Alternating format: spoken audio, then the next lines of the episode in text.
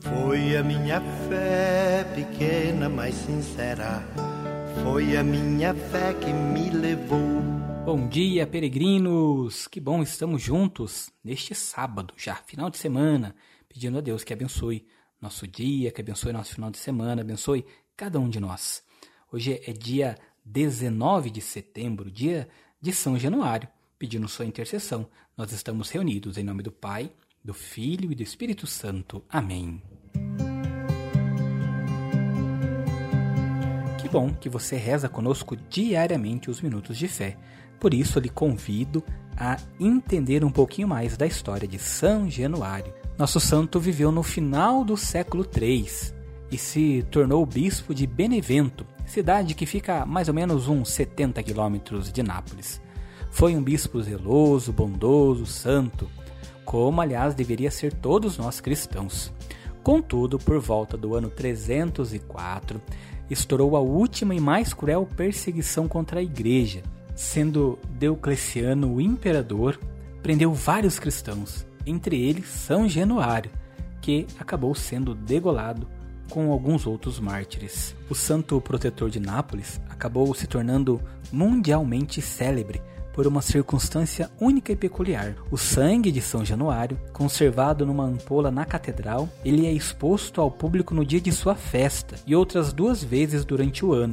Então, o sangue se liquefaz e adquire de novo a aparência de recém-derramado. A liquefação do sangue de São Januário continua como um enigma para a ciência, mas não para a fé e a devoção dos napolitanos.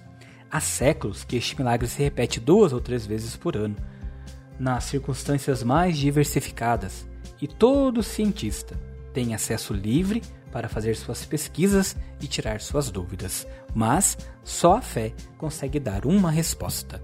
Pedindo a intercessão de São Januário, neste sábado, vamos juntos agora escutar a boa nova do Reino dos Céus.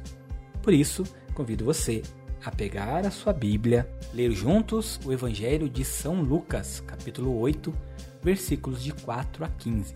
São Lucas, capítulo 8, versículos de 4 a 15. Enquanto você pega a sua Bíblia, enquanto você abre no Evangelho de São Lucas, convido você a fazer um estudo bíblico comigo lá no Spotify. Este estudo bíblico acontece sempre às terças e quintas-feiras, aonde o nosso podcast então ele é liberado. São cinco minutos em que nós conversamos um pouquinho sobre o estudo bíblico, tá bom? Não se esqueça, sempre às 7 horas da noite, terça e quinta-feira, está disponível episódios novos do podcast, mas se você quiser já fazer com os episódios anteriores, é só você ir então até o Spotify.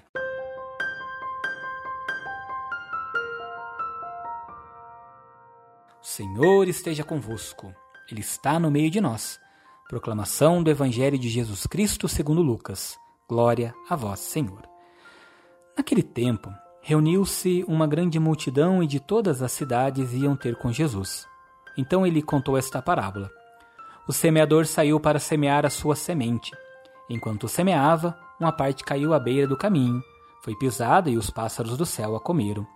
Outra parte caiu sobre pedras, brotou e secou porque não havia umidade. Outra parte caiu no meio dos espinhos. Os espinhos cresceram junto e a sufocaram.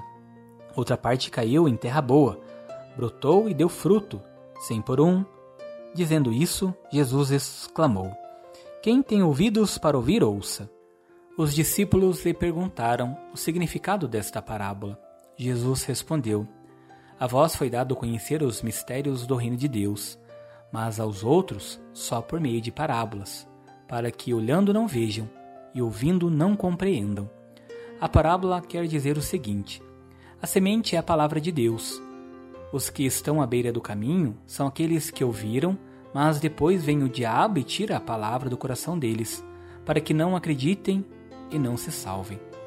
Os que estão sobre a pedra são aqueles que, ouvindo, acolhem a palavra com alegria, mas eles não têm raiz. Por um momento acreditam, mas na hora da tentação voltam atrás. Aquilo que caiu entre os espinhos são os que ouvem, mas com o passar do tempo são sufocados pelas preocupações, pela riqueza e pelos prazeres da vida, e não chegam a amadurecer. E o que caiu em terra boa são aqueles que, ouvindo com um coração bom e generoso, conservam a palavra e dão fruto na perseverança. Palavra da salvação. Glória a vós, Senhor.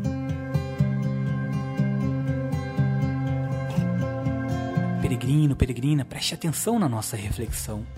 Na linguagem bíblica, a palavra de Deus não é simplesmente comunicação de uma ideia. É muito mais do que isso. A palavra de Deus, ela é criadora. Diz, manda e acontece. É o próprio poder amoroso de Deus que nos quer transformar. Por isso confie, acredite no Senhor.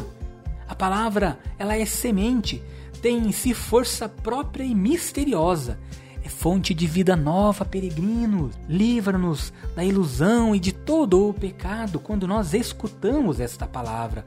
Por isso, que nosso terreno seja um coração de terreno fértil, que produz frutos, que saiba realmente acolher esta semente da boa nova.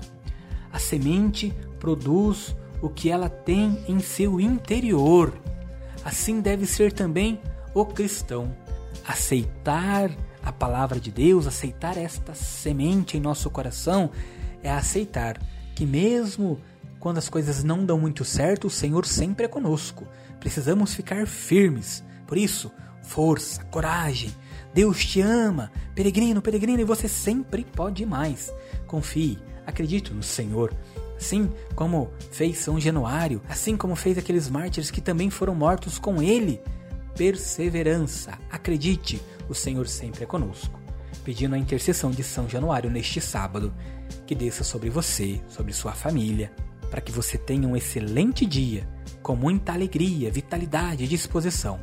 A bênção do Deus Todo-Poderoso, Pai, Filho e Espírito Santo. Amém. Bom sábado, Shalom!